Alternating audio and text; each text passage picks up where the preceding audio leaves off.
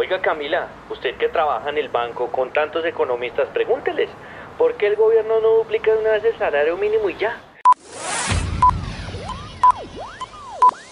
Soy Camila Londoño, trabajo en el área de medios del banco y me propuse responder de la forma más clara a esta y muchas más preguntas sobre el mundo de la economía que tienen mis amigos o personas que conozco.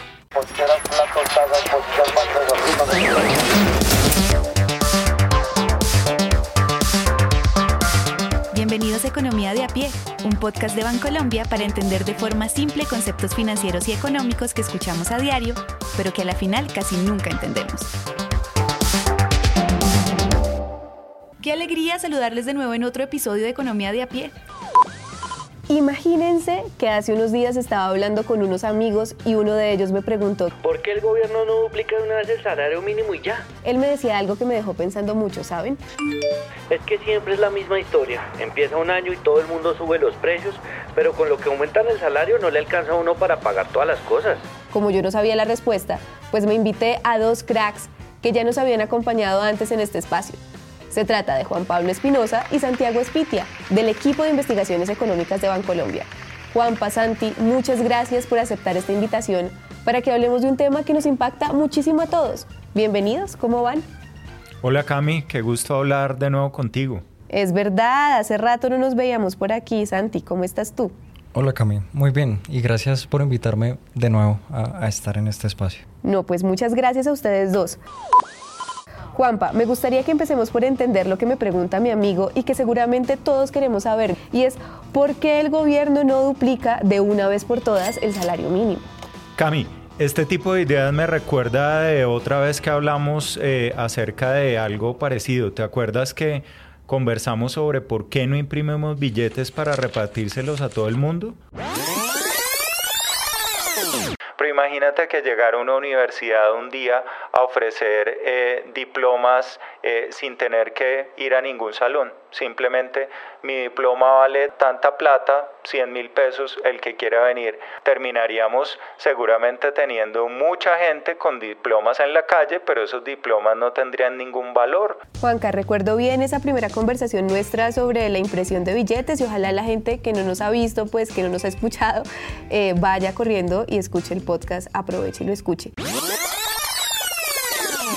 Obvio que ese tipo de propuestas como imprimir billetes o duplicar el salario mínimo le suena muy bien a cualquiera. En el caso del salario mínimo, te invito por un momento a que pienses que un sueldo en cierta medida se parece al precio que pagamos por otras cosas, como por ejemplo por los alimentos. Imagínate el caso del arroz. Eh, ¿Qué tal que los arroceros estuvieran en medio de una gran crisis y que para ayudarlos al gobierno se le ocurriera sacar un decreto en el que se duplicara el precio del arroz? Si esta decisión hiciera que el kilo del arroz pasara de un momento a otro de 3 mil a 6 mil pesos, seguramente muchas personas dejarían de comprarlo. Pero incluso aquellos que no perdonan acompañar todas sus comidas con una buena porción de arroz, ese precio tan alto haría que no les alcanzara para comprar la misma cantidad de antes. Si sumas ambas cosas, puedes llegar fácilmente a la conclusión de que al final del día, con esa subida de precios los arroceros venderían menos y los consumidores de a pie tampoco quedarían contentos. Entonces, si te das cuenta, una solución que en teoría funciona muy bien, en la práctica sería un desastre.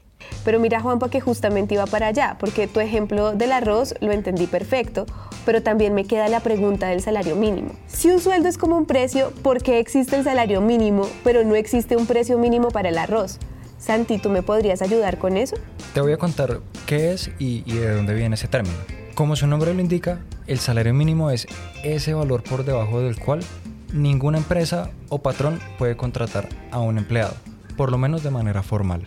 Entonces se supone que tiene que ser suficiente para que el trabajador y su familia puedan tener unas condiciones de vida digna, que les aseguran cierto nivel de consumo. Esto quiere decir que con el salario mínimo se debería poder hacer mercado, pagar un techo o utilizar transporte. El salario mínimo empezó a emplearse en algunas partes del mundo hacia finales del siglo XIX. Era una época en donde la revolución industrial que estaba en plena marcha llevó a la necesidad de que se empezara a plantear este tema. En particular porque en muchas fábricas contrataban operarios a los que ponían a trabajar en unas condiciones muy duras y les pagaban una miseria. Entonces, para frenar este maltrato y la explotación, los empleados empezaron a organizar, e hicieron protestas hasta que finalmente las autoridades atendieron a sus peticiones. Claro, entiendo. Y es que a diferencia de un precio cualquiera, el nivel de un salario define la calidad de vida de muchas personas y por eso el Estado fija un monto que garantice que haya un mínimo aceptable. Pero Santi, en Colombia, ¿cómo funciona este tema? Pues Cami, en Colombia el salario mínimo existe nada más y nada menos que desde 1945. Pero en ese momento y por muchos años operó de una manera muy diferente a como lo conocemos hoy. Antes, el salario mínimo cambiaba dependiendo de la región, el sector en el que se trabajaba y hasta por la edad de los empleados. Las cosas empezaron a parecerse un poco más a cómo operan hoy en día desde la década de los 80, porque se unificó el nivel de salario mínimo en todas las regiones del país y se empezó a ajustar su valor todos los años. Luego, en los años 90, salió una ley que estableció que el aumento del salario mínimo debe ser discutido en una mesa de concertación a la que asisten representantes del gobierno, de los empleados, que son los sindicatos, y de los empresarios, que son los gremios. En esa mesa, si no se ponen de acuerdo, el presidente, antes del 31 de diciembre eh, tiene que sacar un decreto en el que defina cuánto va a ser el aumento del año siguiente. Y además, la ley también dice que hay dos elementos clave que hay que tener en cuenta para esa definición. Uno es la inflación, de la que hablamos en nuestro episodio anterior, y el otro es la productividad. Uy, Santi, un momento. Me acabo de marear un poco escuchando esas palabras. No sé si las entiendo del todo, pero sobre todo no entiendo qué tienen que ver con los salarios. Juanpa, ¿me puedes ayudar? Cami, fresca, no te preocupes. Para eso estamos. El tema con la inflación es el siguiente. Si las cosas que compramos suben rápido de precio y nuestros ingresos se quedan iguales, cuando vayamos a mercar ya no nos va a alcanzar para todo lo que llevábamos antes. Por ejemplo, si el mercado el año pasado nos costaba 300 mil pesos al mes y ahora nos vale 320 mil, los 20 mil de diferencia son un sobrecosto que hace que ya no podamos, por ejemplo, ir a cine como tal vez lo hacíamos antes cuando nos sobraba una platica. Eso en economía se llama deterioro de la capacidad de compra. Entonces se supone que el salario mínimo debe aumentar para que lo que acabo de decirte no pase. Es decir, para que las personas puedan mantener su ritmo de gasto estable. En nuestro ejemplo, esto querría decir que el salario debería ajustarse por efecto de la inflación por lo menos en 20 mil pesos. Y bueno, con respecto a la productividad, creo que la cosa también se entiende mejor con un ejemplo. Imagínate que un vecino abre en el barrio una panadería y contrata un panadero. Arrancan el negocio preparando 100 panes el día, pero resulta que el pan gusta mucho, así es que la gente empieza a hacerles fila en el local y el pan se acaba en un 2x3. Entonces el dueño llama al panadero y le dice,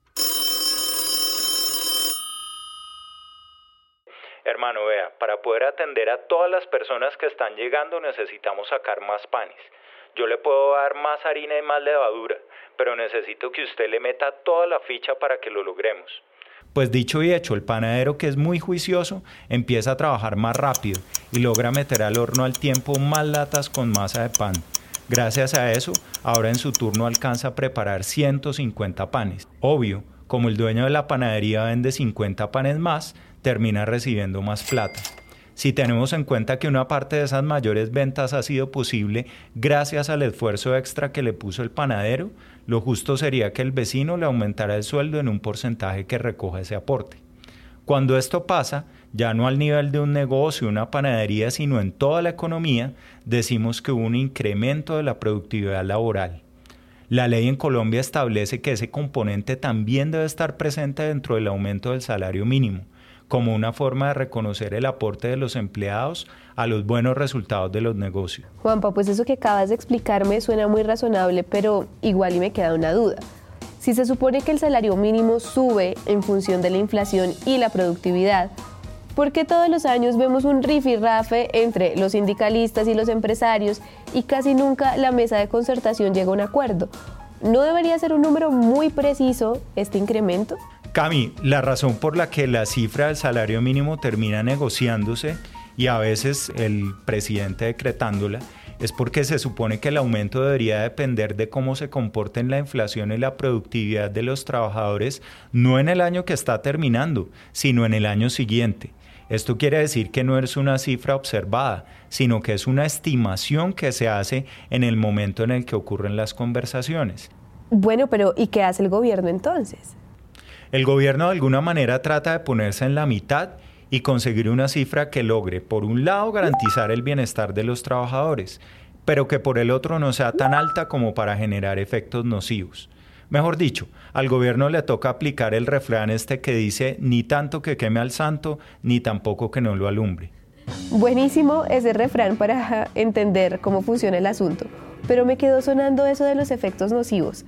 ¿Acaso qué de malo tendría para el país que el gobierno fuera generoso con los trabajadores y decidiera premiarlos con una subida más contundente de los salarios? De pronto, no sé, eso ayuda a disparar la economía. ¿No te parece, Santi? Bueno, Cami, lo que sucede es que un incremento muy alto del salario mínimo tiene tres consecuencias que terminan siendo negativas para la economía, para las empresas y para los hogares.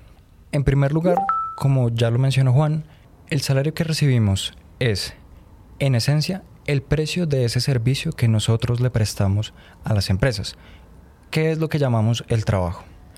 Entonces, para cualquier producto o servicio, cuando sube su precio, lo que suele suceder es que se venden menos unidades, por lo que llamamos la ley de oferta y demanda. Algo similar sucede en el caso del salario. Si este sube mucho de un momento para otro, esto va a implicar un mayor costo para las empresas, que normalmente tienen ciertas limitaciones presupuestales. La consecuencia es que esto va a llevar a que se reduzca la cantidad de trabajadores que una empresa va a estar en la capacidad de contratar, justamente porque su presupuesto está limitado y el costo de cada uno va a ser mayor.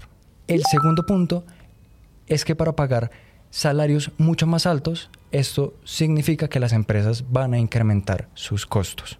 Esto lo que implica es que producir bienes y servicios va a ser más caro. Y, para no entrar en pérdidas, el precio de venta a los consumidores de los bienes o servicios que producen estas empresas también tendrá que subir. Para entender esto vale la pena explorar un ejemplo.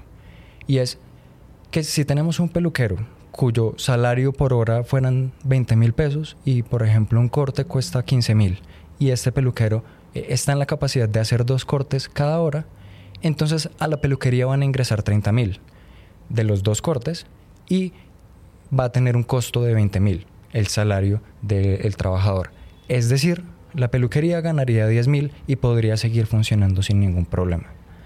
Ahora, si de un momento para otro el salario que se le debe pagar de la peluquería al peluquero sube a 40 mil, es decir, se duplica, pero se mantienen constantes los precios y tampoco se logran hacer más cortes de cabello en una hora, esto quiere decir que el costo de la empresa van a ser 40 mil y los ingresos 30 mil.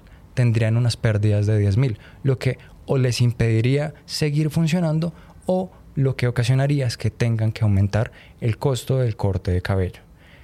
Y el último elemento que es otra potencial consecuencia del incremento del salario mínimo, se relaciona con que este solo aplica a las personas que tienen la oportunidad de conseguir un puesto de trabajo que sea formal, es decir, aquellos que por lo general cuentan con un contrato y con prestaciones sociales. Ahora bien, no son los únicos trabajadores que hay. Hay un grupo muy importante que no tienen este tipo de beneficios, que son aquellos que tienen una ocupación informal. Sobre este grupo no aplica ese limitante del salario mínimo, es decir, pueden tener un ingreso inferior al salario mínimo mensual. Y en la práctica lo que sucede en Colombia es que los informales son más del 50% del total de los ocupados hoy por hoy.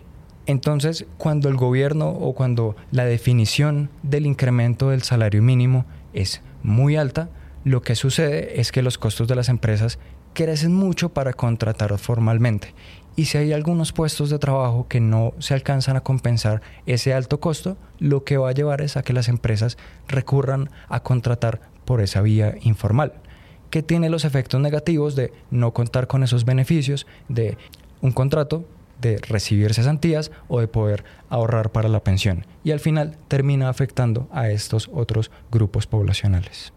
Muchas gracias por navegarnos por esos tres elementos, los tendré muy en cuenta Y antes de terminar, quiero que recordemos un poco lo que hemos hablado hasta ahora. Ya sabemos qué es el salario mínimo, para qué existe y por qué cambia todos los años. También vimos que cuando sube más de lo que sería aconsejable, termina causando más dolores de cabeza que cosas buenas. Así que quiero cerrar con una pregunta, Juanpa. Si duplicar el salario mínimo es tan mala idea, ¿por qué mucha gente la propone una y otra vez?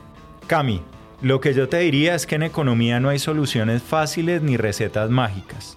Si todo fuera tan sencillo como lo afirman quienes proponen estas fórmulas, seguro que en muchos países ya habrían duplicado los salarios o ya habrían impreso billetes para darle a la gente, y los expertos no tendrían que devanarse los sesos pensando cómo hacer que la economía creciera más y todos tuviéramos más plata en el bolsillo. Te cuento que a mí me encanta el fútbol, no sé si te había contado, y por eso creo que el secreto para que una economía funcione bien es que sea equilibrada igualito a un buen equipo de fútbol. Si de un momento a otro llegara a este equipo un entrenador que quisiera golear a sus rivales y entonces cambiara toda la defensa por delanteros, posiblemente haría un montón de goles, pero con seguridad también le meterían muchos más. Lo que te quiero decir con esto es que tanto en el fútbol como en la economía debe haber una armonía. Si los salarios se doblaran de un día para otro, más allá de lo que la inflación y la productividad lo indican, los trabajadores meterían un golazo, pero luego, a medida que transcurriera el partido, a ese equipo que somos todo el país nos terminarían goleando. Muchísimas gracias de verdad por todas sus enseñanzas y espero que esta conversación haya sido útil a todos los oyentes, así como lo fue para mí.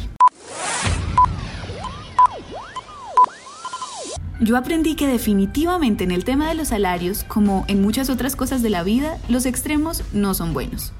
Sobre todo Incrementar mucho el salario mínimo haría que las empresas contrataran menos trabajadores, que se dispararan los precios de los productos que todos compramos y que nos rindiera menos la plata. Ah, bueno, y más gente tendría que rebuscarse la vida en la informalidad.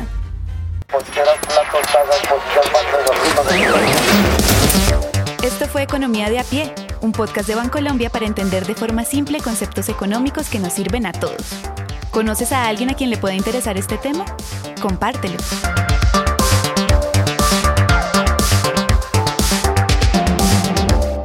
Y si quieres seguir conociendo más sobre el mundo económico, nos escuchamos en el próximo episodio.